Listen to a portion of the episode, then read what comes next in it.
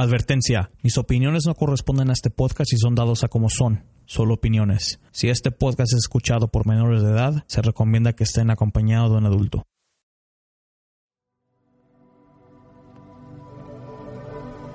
Desde que el hombre existe se ha enfrentado con hechos sobrenaturales que desafiaban la ley de la vida y la sensibilidad de nuestro conocimiento. Ahora que estamos en el siglo XXI, todavía suceden estos eventos y muchos siguen sin explicación.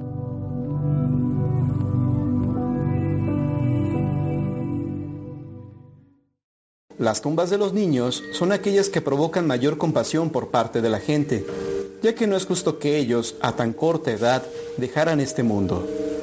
A continuación, te presentaré cinco tumbas de niños que son desde mi punto de vista las más famosas de México. La tumba de Carlitos en Sonora.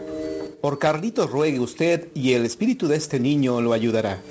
En Hermosillo, Sonora se encuentra el Panteón Llanes. En él descansan los restos de Carlos Angulo, el cual falleció a los 11 años de edad el 1 de enero de 1940. Su tumba se encuentra en el bloque 2 y manzana 6, en el área de infantes. ¿Por qué goza de tanta fama? ¿Por qué las personas le dejan juguetes sobre su tumba? Podrían preguntarse aquellos que no conozcan su historia.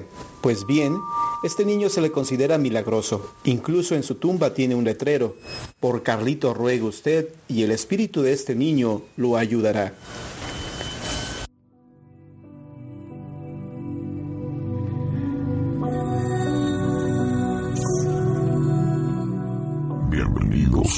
Podcast de Entra la Oscuridad.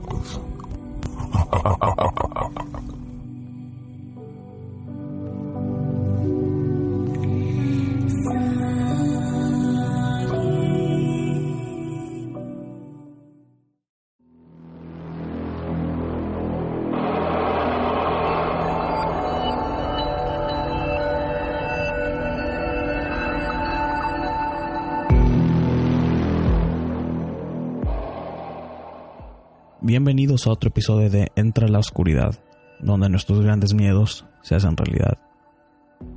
El clip que acaban de escuchar es de un canal de YouTube de John Misterio. Fíjense que este canal es muy interesante por estas razones.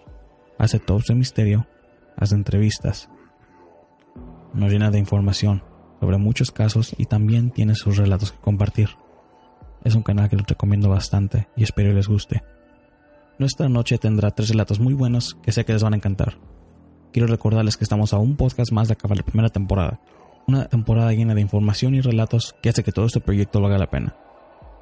Estoy contento, estoy triste, pero de todo estoy más emocionado para empezar la segunda temporada y también el podcast en inglés. Gracias por este logro. Espero que este proyecto sea longevo. Nuestro primer relato lo trae Alex, un relato muy interesante ya que nos habla sobre entes de niños, o será de duendes. Bueno, se los dejo a su criterio. Escuchen.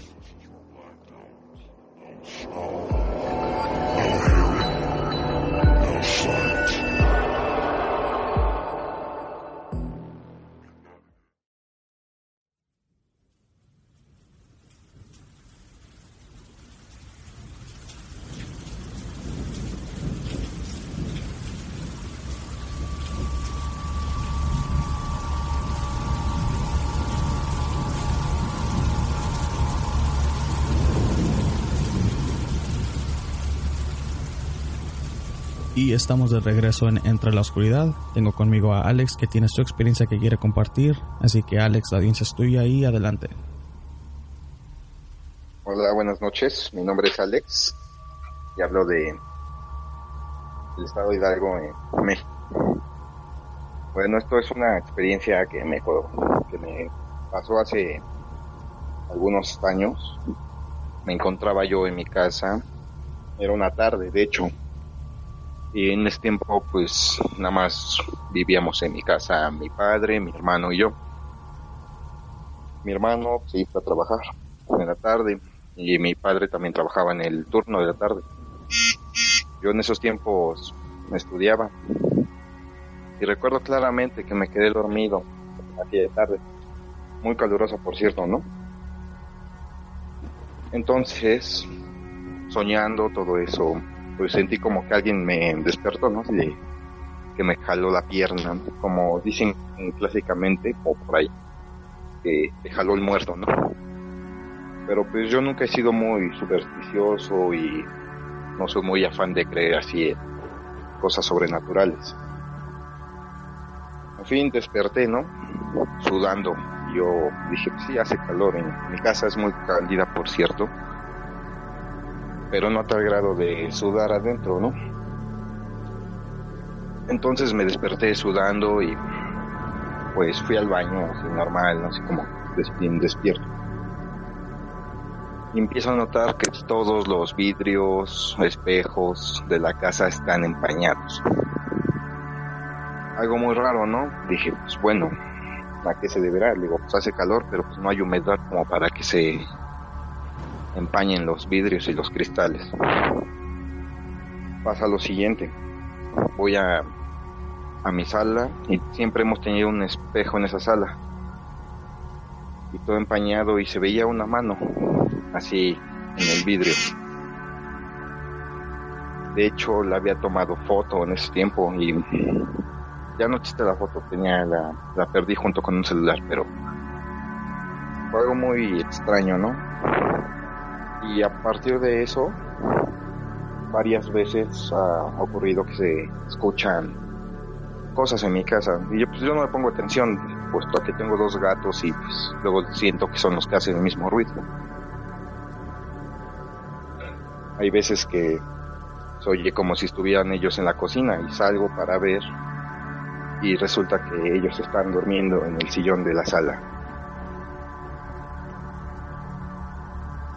Y todo eso del empañamiento y de las manos en vidrios, todo eso, es muy común y lo raro de todo no es porque sea mano. Cualquiera haber pudo, pudo haber sido, ¿no? Poner la mano y se queda la grasita ahí, ¿no? Por así decirlo, en el vidrio y cuando se empaña pues se resalta, ¿no? Pero son manos pequeñas, como si fueran de bebé. Y eso me pasó también en mi cuarto meses después. Y eso sí fue en una madrugada. Recuerdo que eran como las 5 de la mañana más o menos, yo desperté. Y para esto pues, mis cortinas no las había no, las había puesto puesto aquí ya las había lavado. Y pues, por pereza nunca las puse.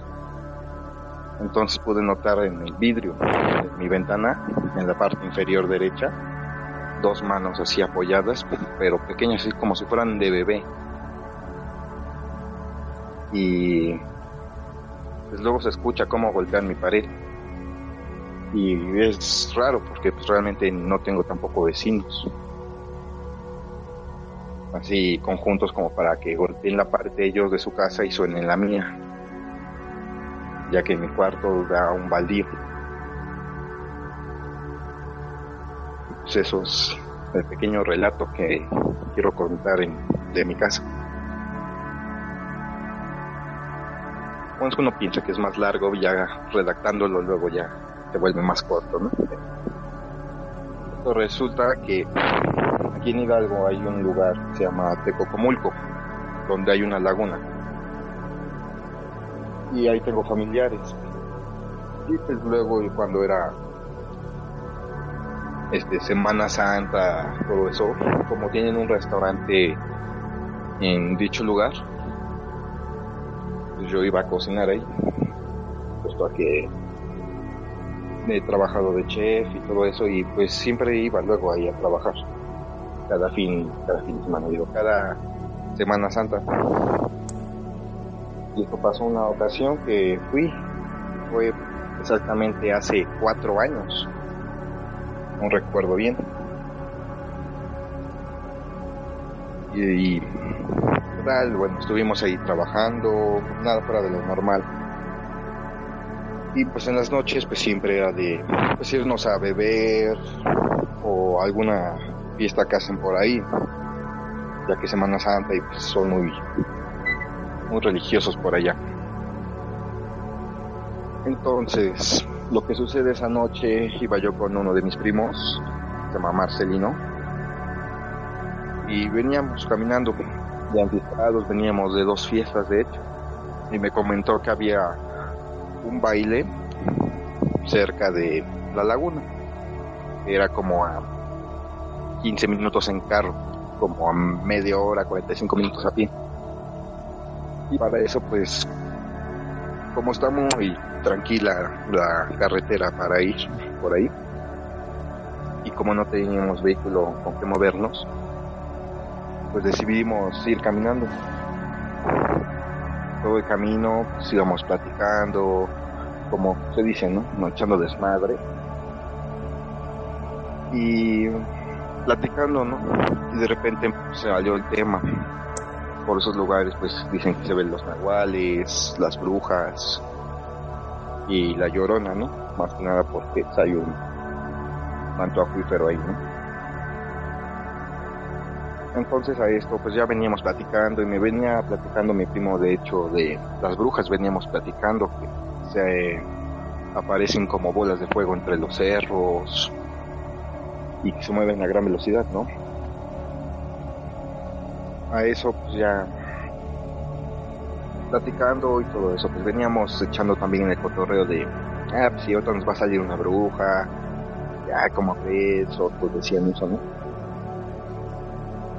Entonces, caminando ya llevamos como 25 minutos caminando, ya estábamos a poco de llegar al lugar que teníamos pensado ir, que por cierto se llama Palo Hueco. Justamente en una curva, a lo lejos se veía una bola de fuego en la mitad de la carretera. Nosotros, pues primero así normal, es como ah, pues, la están quemando algo. Era, no sé, pues con el alcohol arriba y pues enfiestados entre varios, pues jamás nos ponemos así, ay, es una bruja o algo así. Entonces acercándonos más, vimos que estaba a mitad de carretera realmente, una bola de fuego y no se veía algo que estuviera quemando, simplemente era fuego. Entonces mi primo dijo, es una bruja, hay que regresar. Y pues todos como que, ay no, ya caminamos un montón, o sea, ya vamos a llegar, ¿qué nos puede hacer? Mi primo dijo, no, vámonos, vámonos. Y dando la vuelta, vimos como claramente, lo recuerdo muy bien, muy bien, que la bola de fuego se movió hacia uno de los extremos de la carretera. Y entonces, pues, ahora sí que pegamos, ¿no? El, la carrera, ¿no? Nos echamos a correr y siempre volteando hacia atrás y de repente se veía como se iba moviendo así en zigzag, Hasta eso que será, habíamos corrido ya como unos 50, 60 metros más o menos. Pero la bola no nos seguía, nada más estaba moviendo así de zigzag. Entonces ya cuando íbamos subiendo una curva, vimos claramente cómo se elevó y se fue hacia el cerro rápidamente. Entonces pues, todavía corrimos todavía más, ¿no? Y llegando a la casa de mis tíos, ahí que también es el restaurante, por cierto, pues llegamos y y luego luego que llegamos tío claramente nos dijo vieron a la bruja verdad y todos como de cómo sabes no y mi tío pues o sea ya saben mucho no de, de esas cosas sus como cómo decirlo sus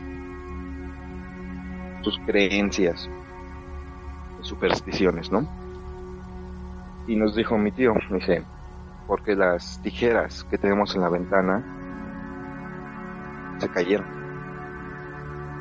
Porque hasta eso, bueno, una superstición que tienen es de poner unas tijeras abiertas boca abajo en la entrada de las casas o en las ventanas para que las brujas no puedan acceder al lugar. Entonces mi tío nos dijo, es que se cayeron las tijeras, están en, el, la cocina, donde hornean pan. Nosotros de, no, pues sí vimos una bola de fuego y, y todo eso. De repente puso, y mi tío al levantar las tijeras, claramente también vio la bola de fuego. Entonces colocó las tijeras y se acercó con nosotros. Dijo, pues aquí ya no vaya a pasar algo. Y el día siguiente, pues teníamos que ir a dejar un encargo de pan, ya se me dio, a uno de los restaurantes que estaban situados a lo hueco. Y al ir, iba yo con mi primo para esto nada más. Y pues pasamos por la carretera por donde vimos la bola de fuego. Y al momento de ir ahí donde estaba la bola de fuego, porque dije, párate, mira, fue aquí donde vimos la bola de fuego. Pues sí, la carretera de hecho estaba así como que con, estaba chamuscada. Y entre la, todo lo que estaba chamuscado se apreciaban claramente como patas así de guajolote, de gallina, y de alguna ave, ¿no? De corral. Y pues ellos sí tienen la creencia de que las brujas se transforman en guajolotes. Y son las que según se suben en los árboles. Y eso fue lo que nos pasó, bueno, lo que me pasó a mí en esa experiencia, que fue hace cuatro años aproximadamente, de ver una bruja. O al menos eso es lo que me dijeron. Las manitas que se aparecían, nada más eran en ese, en ese lugar, ¿verdad? O sea, no, no se parecían en ningún otro lado. La primera vez fueron en el espejo de la sala. Y en la segunda ocasión que las he alcanzado a ver, fueron en mi habitación, en la cámara que da al patio. Ok. Eh, bueno, es, me supongo yo que alguien más las había visto, ¿no? Aparte de, de ti. Las, la, la primera vez nadie las vio en presencia conmigo, pero como te decía, yo les tomé una foto. Y esta, pues sí, de hecho la vio mi padre, mi hermano, conocidos, ¿no? Ok. Ahí la segunda ocasión de las manos en mi, en mi, en mi habitación, pues ese día yo, fueron como las 5 de la mañana. Para esto se había quedado mi novia conmigo en mi habitación y yo la desperté y le dije, mira eso, ¿no? Y pues luego, luego ella pensó, no, es que ya me quieres asustar. Y le digo, no, no asustar. Tengo esa manía de asustarla, pero pero ella las vio también, de hecho. Pregunto porque no diría yo que son que sea un niño fantasma o de un bebé, porque bueno se supone lo que yo sé es de que no hay tal cosa como niños fantasmas, de que bueno depende de la edad. Si son creo que son de la edad de 6 años o, o menores, ya no vienen siendo niños, ya que esos niños supuestamente ya ya tienen bueno ya tienen su boleto hacia el cielo cuando fallecen. Entonces son entes malignos de los que se transforman en, en forma de niño. Pero no, que yo sepa, no. Así, o sea, que te hayan hecho una maldad o algo. No, realmente no. Uno pasa de eso, de que luego me despierto con escalofríos, pero. Mmm, pues hasta ahí, o como te digo, o sea, como, como te despiertan así de que dicen que de que te jaló el muerto, ¿no? Ajá. O sea, que sientes que te jalan la pierna o que te están jalando del hombro. Sí. Pero hasta ahí nada más. Pregunto porque cuando se trata de entes malignos, ellos sí te hacen, no, no te hacen ese tipo de maldades, sino que hacen tu, tu vida imposible, o sea, te, te hacen lo que sea para dañarte. Pero como lo estás describiendo todo, ¿no crees tú que a lo mejor pudieran ser duendes?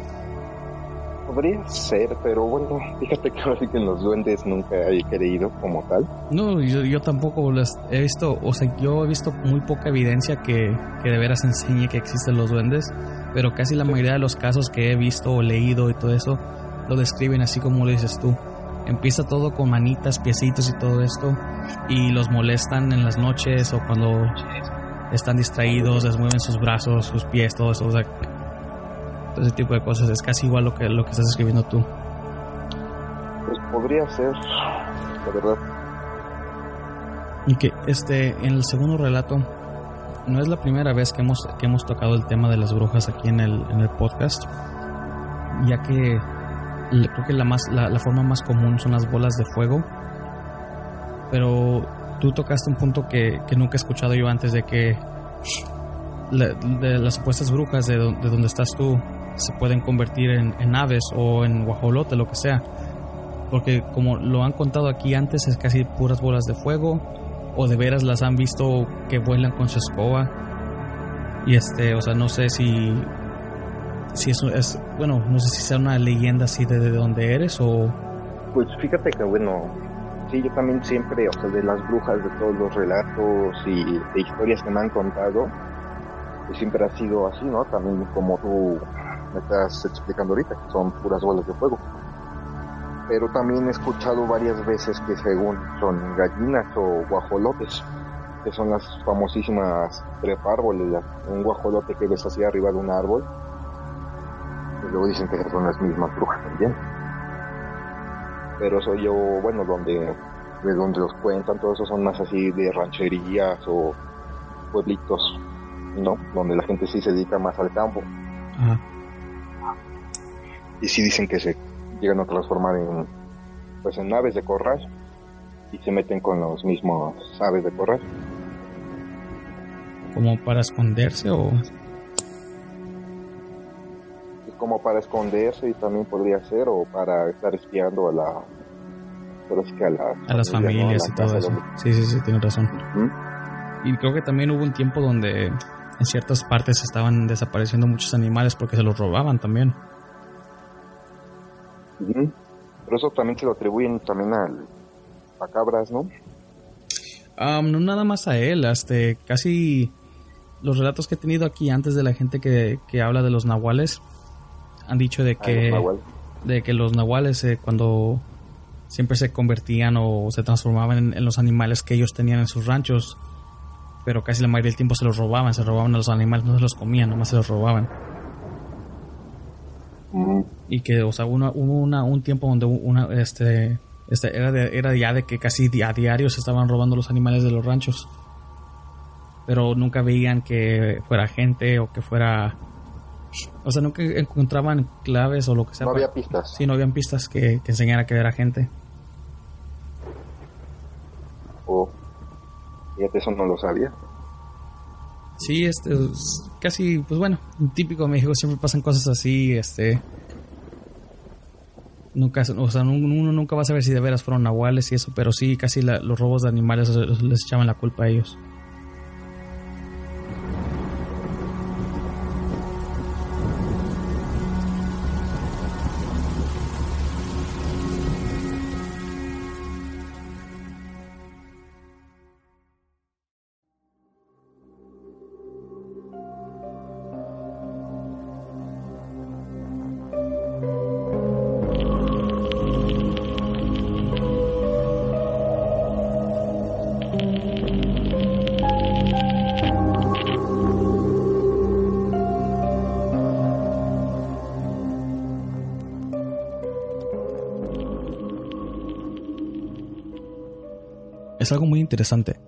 Los duendes son criaturas mitológicas de forma humanoide, son de estatura muy bajita, baja como la de un niño de dos años o más bajos. Ellos vienen de las leyendas de muchas culturas.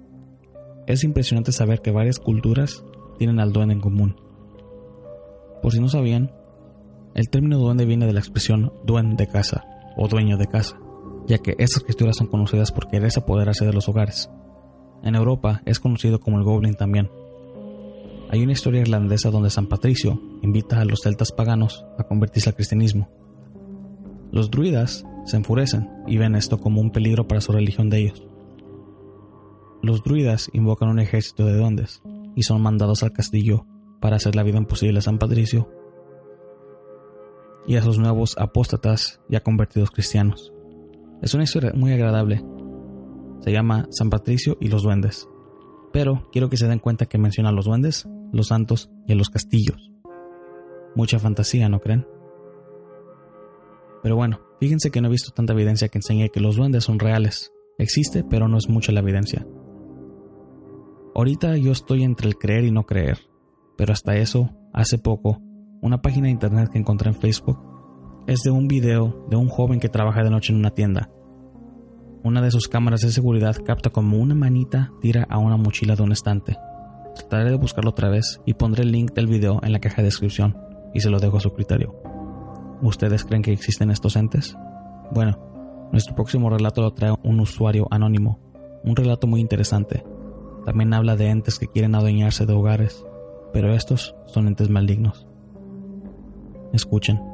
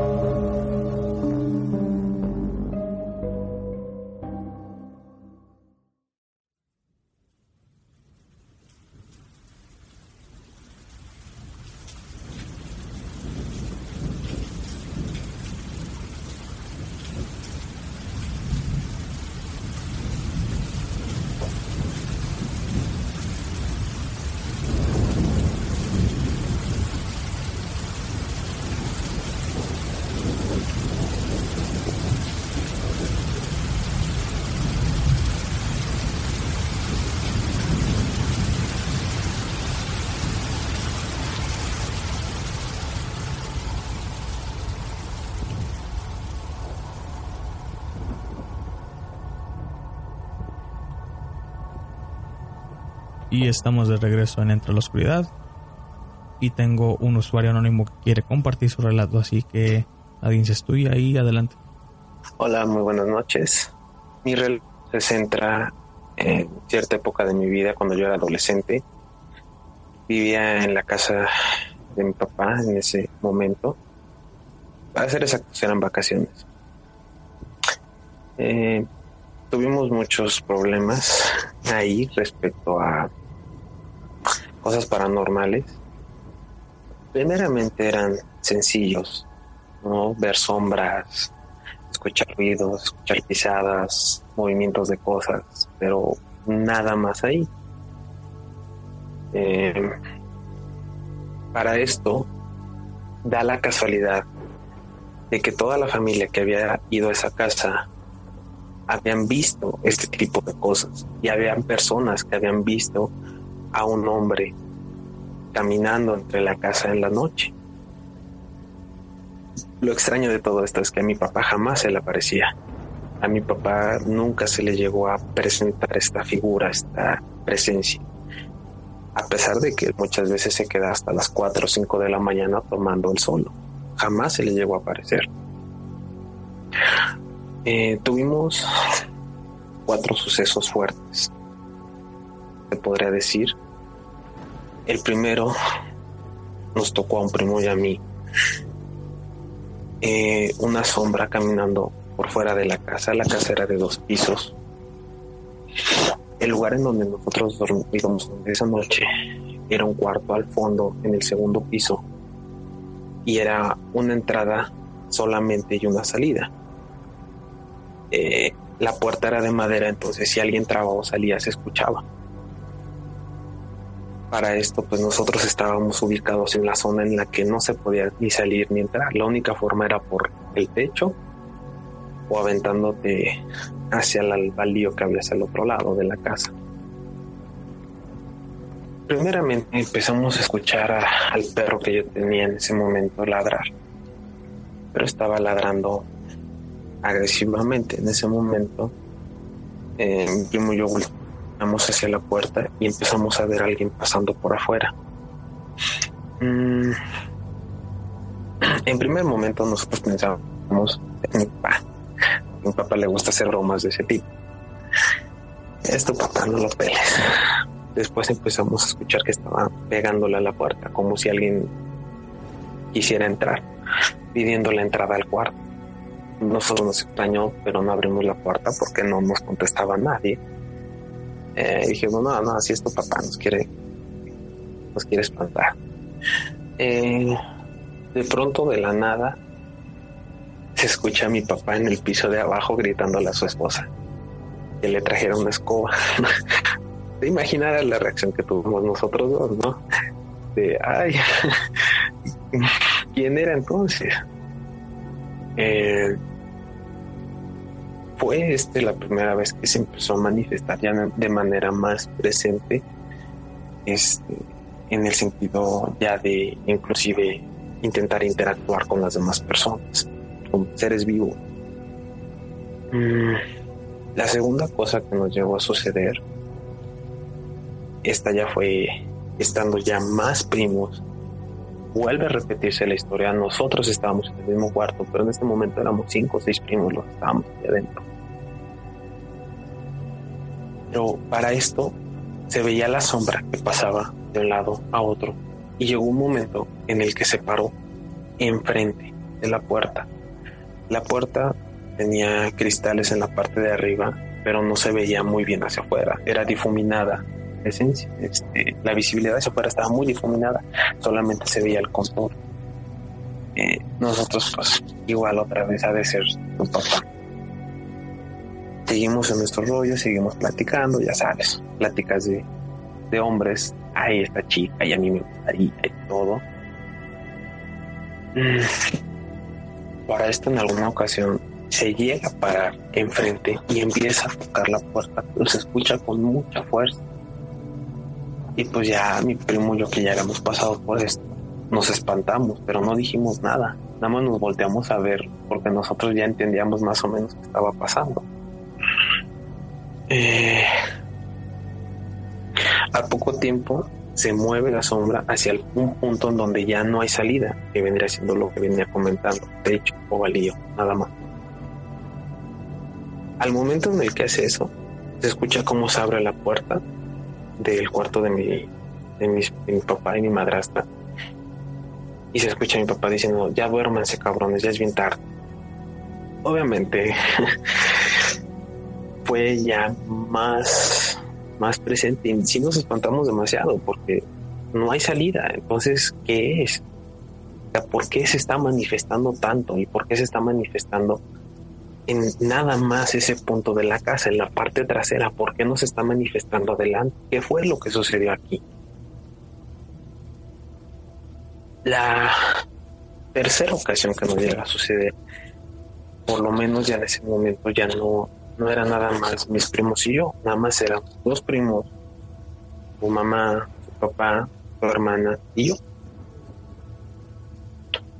Eh, ellos estaban en ese momento durmiendo en el que vendría siendo el cuarto que estaba al lado por razones personales, no recuerdo exactamente.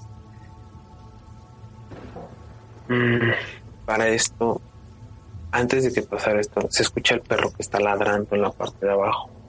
Él estaba encerrado en la parte de atrás. Y de la nada, la puerta que lo evitaba, que era parte de atrás a la central de la casa, se abrió sola. Y se escuchó un portazo, como si alguien lo hubiera abierto de una patada. En el momento en el que se escucha eso, el perro se cayó y se puso a llorar. Eh, obviamente, pues, lo que me decían los hombres que estábamos en ese momento en la casa, mi papá para, te digo, repito, curiosamente, siempre pasaba esto cuando mi papá no estaba. A él nunca le pasaba nada, pero cuando él se ausentó de él se veían todo este tipo de cosas. Mm. Salimos los hombres a ver qué había pasado.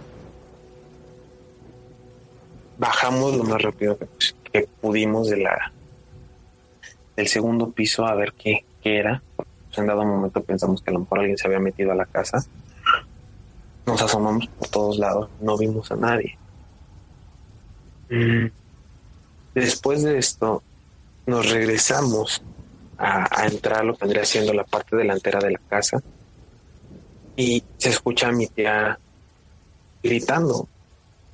Cuando nosotros volteamos, vimos a un hombre parado en la en el balcón del segundo piso, viéndonos directamente hacia nosotros.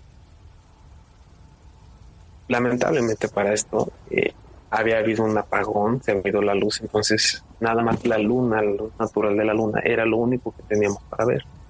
Y se veía claramente cómo estaba parado, viéndonos a nosotros. Era un hombre con vestiduras de tipo charro, de, de como las ocupaban antes, no como las de ahora se veía grande, sombrero igual de, charro, de ranchero, se veía imponente, como que quería imponerse él, diciendo esta es mi casa.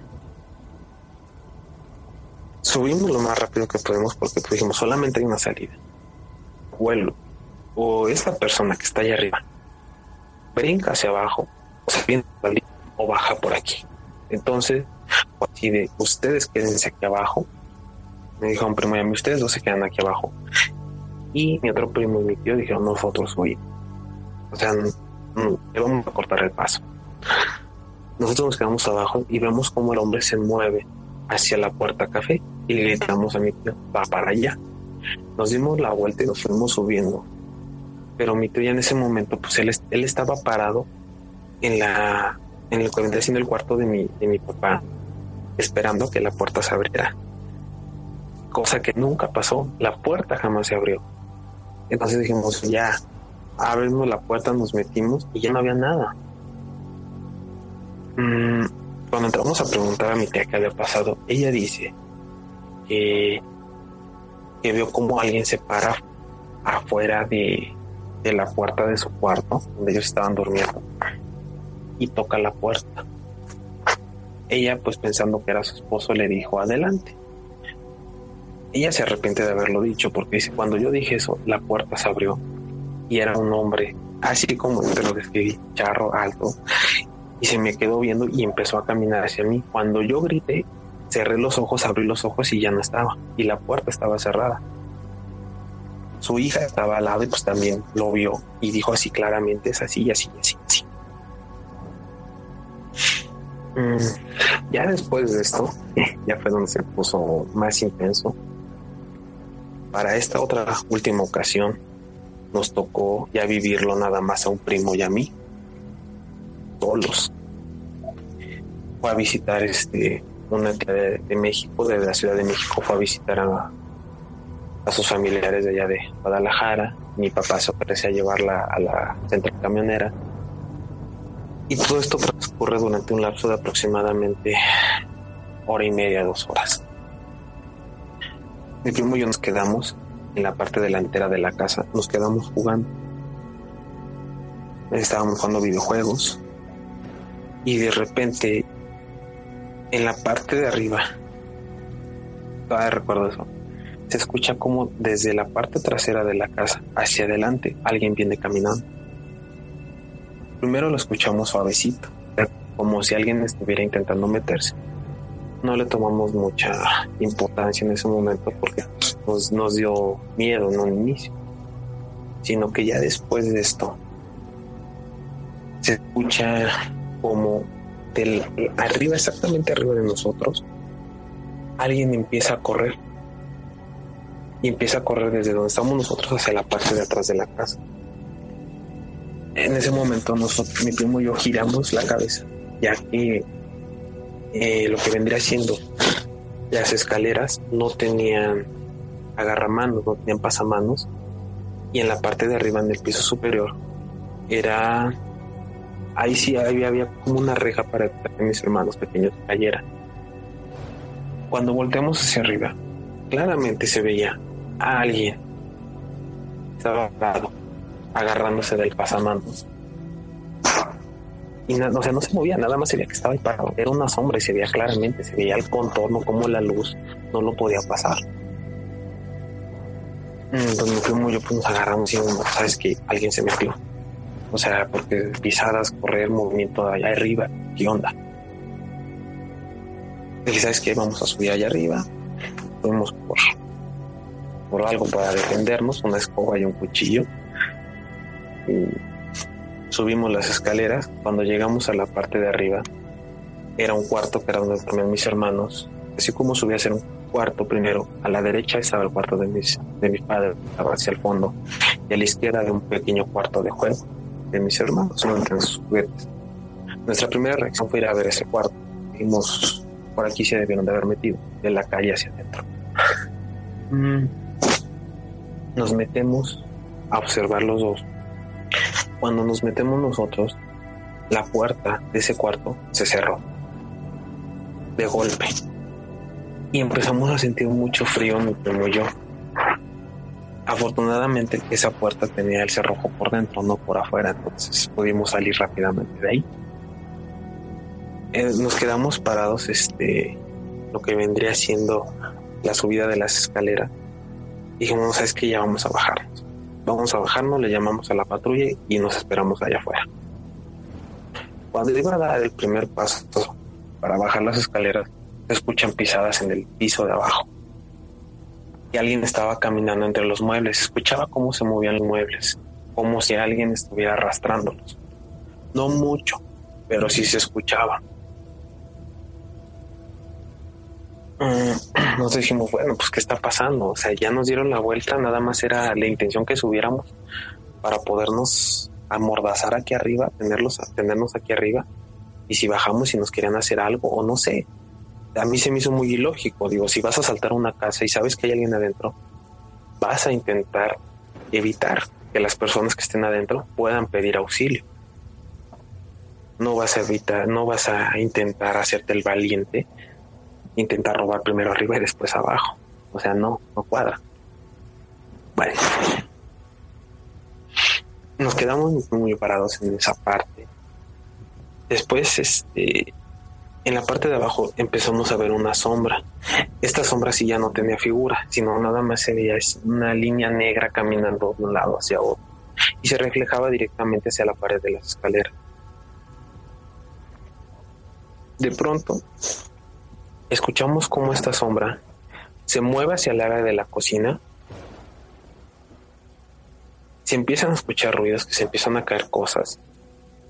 Y de la nada, este, para este momento mi primo y yo nos empezamos a hacer hacia atrás, para empezar a acercarnos a la puerta de madera para salir hacia la parte trasera de, de la casa y refugiarnos ahí en, en mi cuarto, ya que en ese cuarto nosotros teníamos un Cristo grande aproximadamente de un metro, metro y medio. Eh, nos empezamos a acercar poco a poco. En esto va transcurriendo al mismo tiempo que se empiezan a escuchar los ruidos en, en el área de la cocina, que se encontraba justamente debajo de nosotros. Y después de eso, se escucha que alguien empieza a correr de la cocina, salida, se frena y se empiezan a escuchar pisadas arriba, pero que venía corriendo con mucha mucha fuerza, con mucha velocidad. Y pues uno siente, ¿no? El, el cambio de en el ambiente cuando alguien quiere hacer daño. Cualquiera lo ha notado, hasta cuando alguien se enoja, cuando hay tristeza, cuando hay depresión, uno siente esos cambios de, del ambiente, en el aire se siente. Pues bueno, cuando escuchamos esto, yo sentí un, inmenso pavor, sentí miedo, no sentí, vaya, no, me, no me exalté, no me puse a la defensiva. No, mi primera reacción fue tomarle el brazo a mi primo, porque él sí se quedó paralizado, jalarlo y llevármelo hacia atrás. Abrimos la puerta, cerramos la puerta lo más rápido que pudimos y nos abrimos directamente hacia la habitación. Pusimos la puerta, cerramos ese rojo y se quedó todo calmado durante aproximadamente cinco minutos. Después de esto, el perro vuelve a ladrar, pero ladra con mucha fuerza y está ladrando fuertemente. Yo me asomo hacia la ventana, porque en mi cuarto hay una ventana hacia la parte trasera de la casa, un yo me llego a asomar. Había alguien parado justo debajo de mi ventana, volteándome a ver a mí. Me estaba regresando la mirada, me estaba retando. Yo me espanté mucho, me hice hacia atrás y mi primo ¿qué pasó? Digo, es que hay alguien ahí, hay alguien ahí.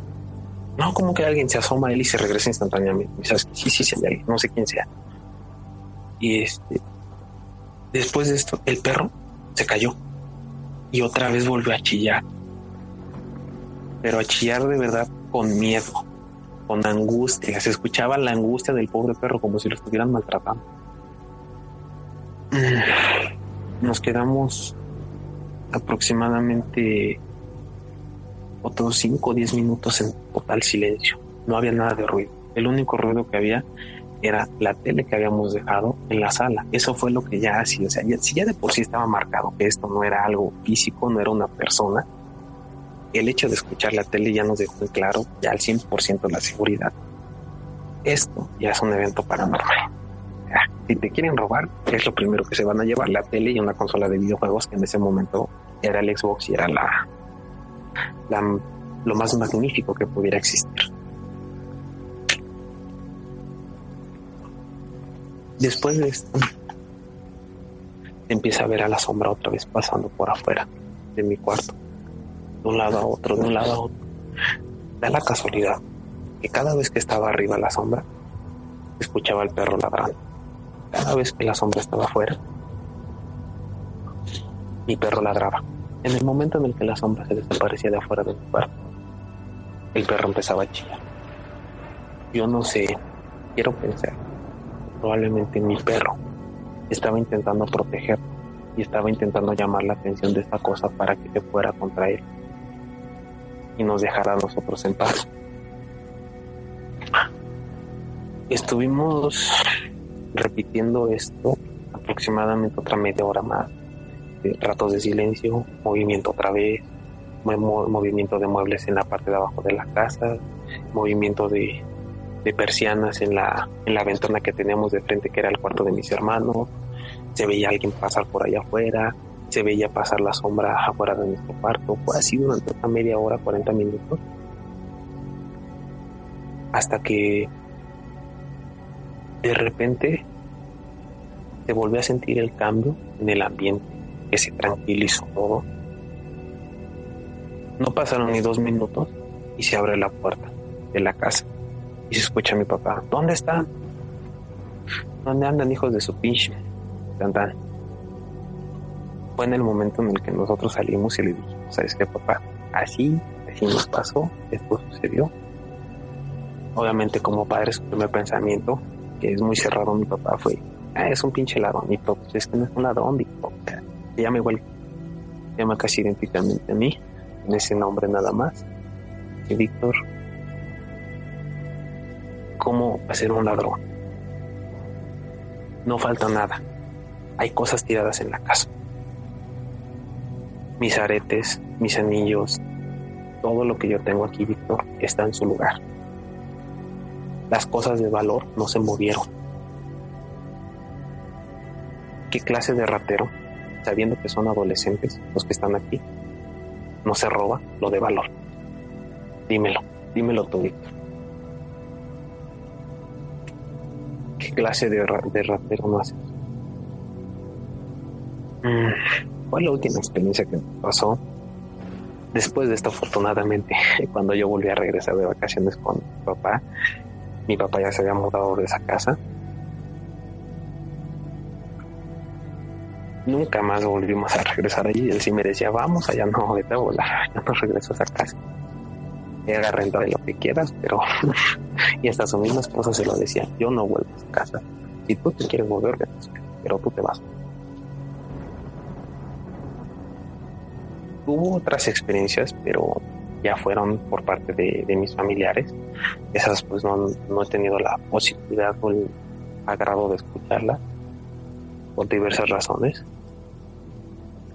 de distancia. Y pues yo creo que más que todo porque no creo que a nadie le guste recordar ese tipo de cosas.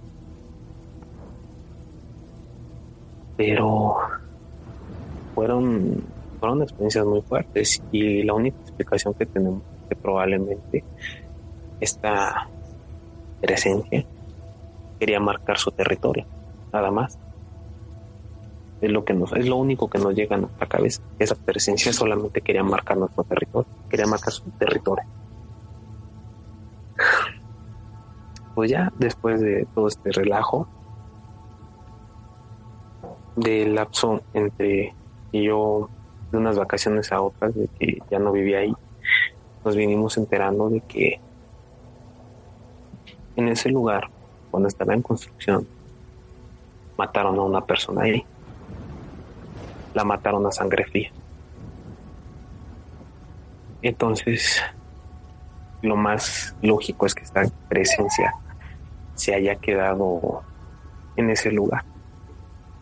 A lo mejor porque era una persona de mucho poder y le quitaron el poder que tenía y pues pues aquí me quedo, aquí puedo mantener un poder, puedo mantener una esencia de lo que yo era cuando estaba vivo y puedo tener bajo, bajo miedo, bajo intimidación todavía a seres vivos, a pesar de que ya no los pueda tocar. Bueno, hasta donde sé, nunca llegó a tocar a nadie. Eso sí, fue lo único bueno que nadie llegó a amanecer con rasguños o con moretones en los brazos, nadie. Nadie llegó a amanecer así. Pues esa, esa vendría siendo la, la historia en sí de lo que viví en esa casa. El ente no creo, bueno, como dices tú, que quería adueñarse de la propiedad. Porque si, si estuviera conectado con ustedes, entonces todavía, todavía estuvieran ustedes viviendo experiencias con este ente. Pero ya después, bueno, supongo, supongo que después de que se fueron ustedes ahí ya no lo siguieron. No, no, ya no nos siguió. Ya no siguió a la familia. Ya no hubo efectos secundarios, por así decirlo. Y, y te digo, lo más extraño es que no se metía con mi papá. Entonces, por ese lado es en el que nosotros decimos, probablemente a él como lo veía como cabecilla de familia, como el hombre de la casa, lo respetaba. Pero no respetó a las demás personas. ¿O le tenía miedo? Probablemente algo debió de haber visto mi papá. Digo, mi papá era muy cabrón cuando era joven era de los que se agarraba a golpe limpio contra 5 o 6 al mismo tiempo, le valía. Entonces debió de haber sentido una hora así como de él iba a proteger a su familia y probablemente sí me metan muchos problemas si me enfrento a él. Claro. probablemente también pueda atacar de la casa. Sí, porque el, entes así ellos pueden detectar cuando una persona es es fuerte no nada más físicamente, pero también espiritualmente. Entonces, si saben que es alguien con los que no se puede meter, Casi la mayoría del tiempo no lo hacen. Y sí, que raro que nada pues. más cuando tu papá estaba no, no, no se manifestaba o nada. No, no se manifestaba. Y digo, el, el tío este que te dio cuando pasó esto, él era más grande que mi papá, es, creo que cinco años más grande que mi papá. Y incluso a él se le apareció. O sea, incluso a él lo llegó a molestar. Entonces, ¿cómo explicas eso? O sea, intentaba atacar a los eslabones débiles, que intentaba hacer. Pero siempre que atacaba, o bueno, siempre que se manifestaba, y te das cuenta, es una relación de niños, mujeres, adolescentes. Solamente eran esas manifestaciones. No había manifestaciones contra adultos mayores como eran mis abuelitos que llegaban a ir a esa casa y nunca, nunca se les apareció Claro. Ni tampoco eran manifestaciones contra mi padre. Eran manifestaciones contra personas que probablemente él veía débiles en su sensibilidad. Sí, también. Probablemente eso era lo que él, veía. A estos sí los puedo mover. A estos sí les puedo mover el tapete. A nosotros no. Este, pues bueno, nunca les este les hizo ningún daño, ¿verdad? Solo los, los quería espantar. Sí, porque, pues, pues, digo, incluso con mi tía tuvo la oportunidad de hacerle daño y no lo hizo. No, eh, era eso. Bueno, suena que como que era, era un caso de, de solo un ente querer tomar propiedad y querer espantarlos a ustedes para que, o sea, para que dejaran su propiedad. Pero nomás se metía con ustedes, nunca se quería meter él con el, bueno, con la cabeza de la familia por esa misma razón. O sea, nada más su movimiento era con los de abajo. Claro. O sea, el, mero mero, ese no me meto. Todos los demás sí, sí les puedo hacer, les puedo decir, me puedo poner en su contra y muévanme, a ver, muévanme. Y pues bueno, para esto mm, llevaba poco tiempo que había yo perdido a mi, a mi abuela. La primera vez que se me presentó a mí y a mi primo, entonces yo siento que eso también fue un agravio porque me llevé muy débil. Para mí mi abuela era mi, segunda madre. Entonces, pues sí siento en cierto punto que... ¿Qué fue eso? Fue uno de los detonantes. Sí, siempre, siempre se van a manifestar, manifestar en el, en tu punto más débil y te van a querer molestar y, y eso es lo que es. Siempre buscan al más débil, no, como dije, no necesariamente físicamente, pero espiritualmente, psicológicamente, siempre van a ir detrás del más débil, no importa en qué estado estés, no importa cómo... Aunque tú, tú, tú sientes que no estás débil y que solo estás pasando por una mala por un mal tiempo, no importa, eso, te está debilitando y tus defensas bajan y esto es, es fácil para cualquier ente, ya sea, o sea, tomarte el pelo, o sea, retarte, querer espantarte, o sea, es, es, es un, ¿cómo se dice? Es un blanco fácil para ellos. Sí, sí, sí, es un blanco demasiado fácil para ellos, sí. Una persona que sea débil emocionalmente. Siempre lo va a hacer. Y bueno, para agregar un poco, este, viviendo ahorita en el lugar en donde estoy, es un edificio de departamentos. Antes aquí era una casa y vivían señoras en este lugar. Dos señoras vivían aquí. Y da la casualidad que dentro de las dentro de tu departamento no pasa nada. Pero en el área de las escaleras, si tú fumas o estás haciendo mucho ruido, se empiezan a escuchar golpes, se empiezan a escuchar pisadas, como que les incomoda el hecho de que en esa zona hagan ruido. Yo no sé si sea, a lo mejor se quieren mantener lejos de los seres vivos, pero quieren mantener siquiera una pequeña parte de lo que era suyo, quieren tenerla quieren tener la propiedad de esa zona. Probablemente sea eso. No, sí. También está cuando quedan atrás este espíritus de tales personas como las que acabas de mencionar de las señoras y ellas tenían una cierta costumbre. Aún así, aunque, sea después de vida, ellas van a seguir con esa costumbre. Si está haciendo algo que no les gusta, van a van a manifestarse y van a enseñarte que es algo que no les gusta, como por ejemplo, como dijiste, que fumen o que hagan ruido en, en tal lugar. Sí, hace poquito me quedé solo y ya estaba yo en mi cuarto. Estoy yo en el último piso, en el cuarto piso. Y de repente afuera, desde afuera se empezaron a escuchar golpes. Yo, yo me espanté y dije, pues, oye, pues quién se trepa al cuarto piso nada más para pegarle a la pared le bajé el volumen y, no siguieron golpeando la pared.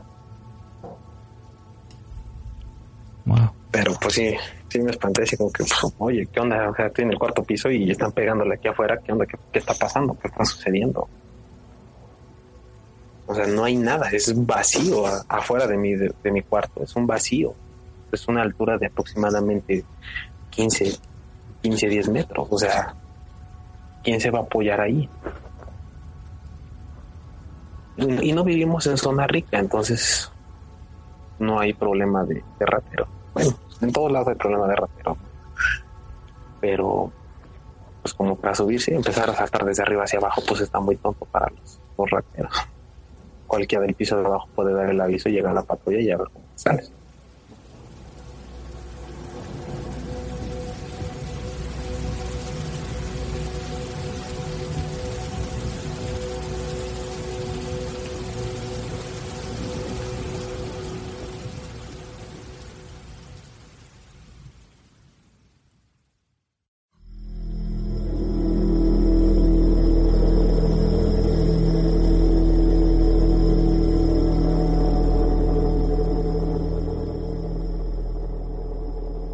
Escalofriante, ¿no creen? Entes como estos existen en varios hogares. Era gente amargada que fallece de mal manera y quedan atrás por no querer dejar su hogar, el único lugar donde eran bienvenidos. Pero nunca se enfrentan a gente con alta fuerza espiritual y de fe. ¿No se han dado cuenta ustedes? Que es común cuando un ente hace daño a su sana familia, pero lo hace cuando los adultos no están. Raro, pero ¿ustedes qué opinan? Nuestro último relato nos lo manda Carmen. Esta vez habla de entes que se aferran a una familia, ¿Será brujería? Escuchen.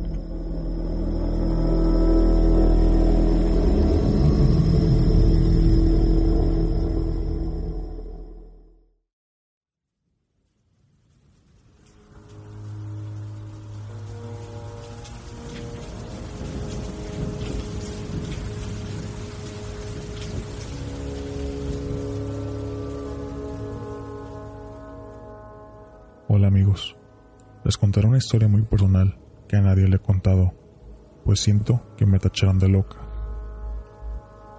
Es algo larga, pero espero les guste. Soy la menor de tres hermanos y soy de la Ciudad de México. El mayor de mis hermanos cuando era un niño, como de 5 años, siempre se levantaban las madrugadas diciendo que unos señores lo molestaban. Mis papás al principio no le hacían caso, pues decían que era su imaginación. Poco a poco las cosas iban empeorando, pues ya no solo lo molestaban de noche, sino que cualquier hora del día. Decía que le pegaban y le hablaban al oído. Él siempre dijo que eran tres señores, uno alto y delgado, uno gordo y chaparro, y el otro delgado y chaparro. Mi mamá rezaba con mi hermano antes de dormir, e incluso rezaba rosarios a su cama para que pudiera dormir y no lo molestaran. Sin embargo, la situación no cambiaba. En las noches seguía despertándose a punta de gritos. Incluso una vez mi papá le decía que no dejara que les pegara. Y pues ahí ven a mi hermano pegándole el aire, tratando de defenderse. Mi abuelita le dijo a mi mamá que lo llevara a la iglesia, pues mi familia es católica. Lo llevaron con el padre, pero pues no sabía ni qué hacer. Solo le dieron agua bendita a mi mamá, diciéndole que le echara en la frente a mi hermano antes de dormir. A la semana de hacerlo, mi hermano despertó con los brazos, las piernas y el pecho lleno de moretones. Por lo que más espantó es que en la espalda tenía muchos rasguños. Ya después de unos días le comentó a mi tía y ella le dijo que lo llevara a hacer una limpia. Total. Fueron a Catamaco con una señora ella le hizo una limpia y dijo que mi hermano estaba plagado, que eran demonios los que lo molestaban. Dice mi mamá que cada ocho días durante un año fueron y poco a poco mi hermano fue tranquilizándose y ya dormía mejor. La señora incluso ni siquiera les cobró a mis papás por el trabajo. Y ya después mi hermano lo olvidó. Todo ya estaba tranquilo hasta que nací. Y entonces a los cinco años yo empecé a ver lo mismo que mi hermano. Dice mamá que conmigo empezaban las mismas cosas, pero conmigo fueron más fuertes los ataques. A los días de empezar a decirse a mis papás lo que veía, amanecía arañada de la espalda y con mordidas en mis brazos y piernas. Yo no me acuerdo de nada. Inmediatamente fueron con la misma señora y fue lo mismo de que cada ocho días tenía que ir. Pero tuvimos que ir durante dos años. Pues decía la señora que estos entes ya estaban aferrados a mi familia y que estaban molestos por lo que pasó con mi hermano. No me iban a soltar tan fácil, pero lograron desenganchármelos. Probablemente no me lo crean. Y decía la señora, ya curó a mi sobrino, que si tenía yo un hijo o una hija, lo mismo le pasaría, que esas cosas ya están predestinadas a uno. Dice la señora que probablemente alguien con envidias trabajó a mis papás y por eso nos pasan y nos pasará eso. Sin embargo, cuando yo tenía 15 años conocí a la señora, pues se hizo gran amiga de mis papás. Esa ocasión me dio que a raíz de la limpia que me hizo, alguien vino y se casó conmigo. Es decir, que es mi guardián y que por él ya no me pasarán cosas de ese tipo. También digo que puede sentir gran compromiso conmigo, que si llego a tener hijos, ese guardián lo cuidará. Suena muy fantasioso, lo sé, yo ni lo puedo creer. Pero después de todo lo vivido, realmente hay dudas de que si es o no es verdad. Gracias. Ya sé que fue largo, pero muchas gracias.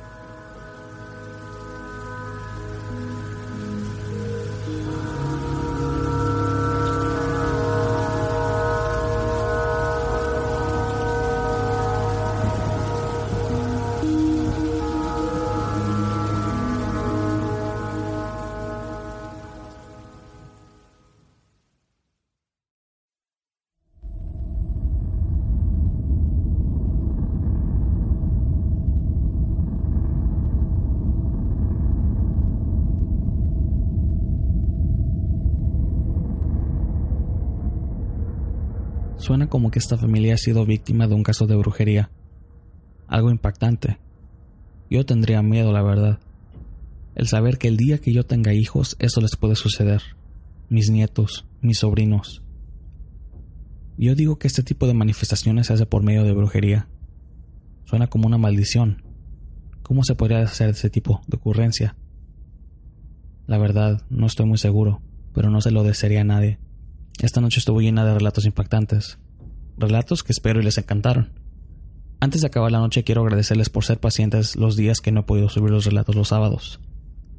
También por seguir apoyando este canal y permitir que siga. Quiero dejarlos con una noticia de que tengo un miembro más en el equipo de Entre la Oscuridad. Se llama Víctor.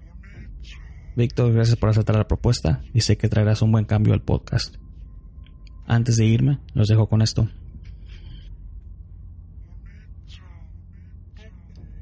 Recuerden que la brujería viene de diferentes formas. Recuerden que una manera de cambiar, una recuerden que una manera de combatir la brujería es con el amor.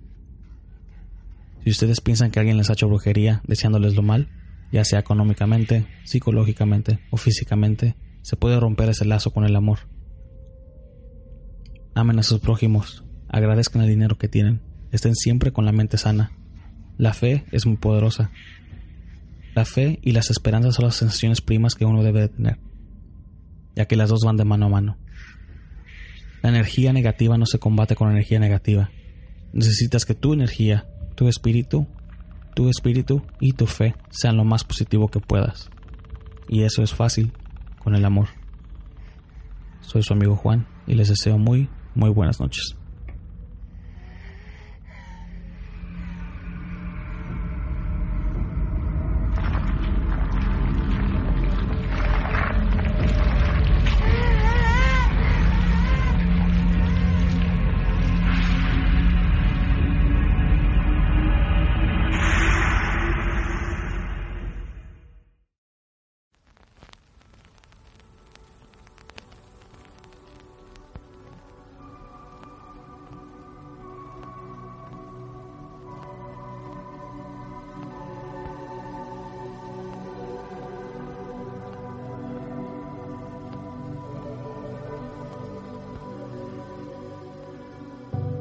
Muchas gracias por escuchar nuestro podcast de Entra a la Oscuridad, donde nuestros grandes miedos se hacen realidad.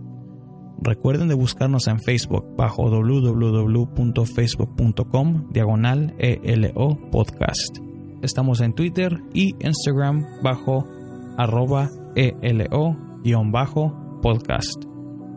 Si les gustaría participar en una grabación o mandar sus relatos escritos o grabados, manden su correo electrónico a entra el miedo 9 arroba gmail.com. Pueden escucharnos en Evox, SoundCloud, Spreaker, Libsyn, YouTube y iTunes. Quiero agradecer a nuestros patrones Rocío, Ana y Rafael. Gracias a ustedes, este podcast se escucha en seis diferentes medios y pronto, siete.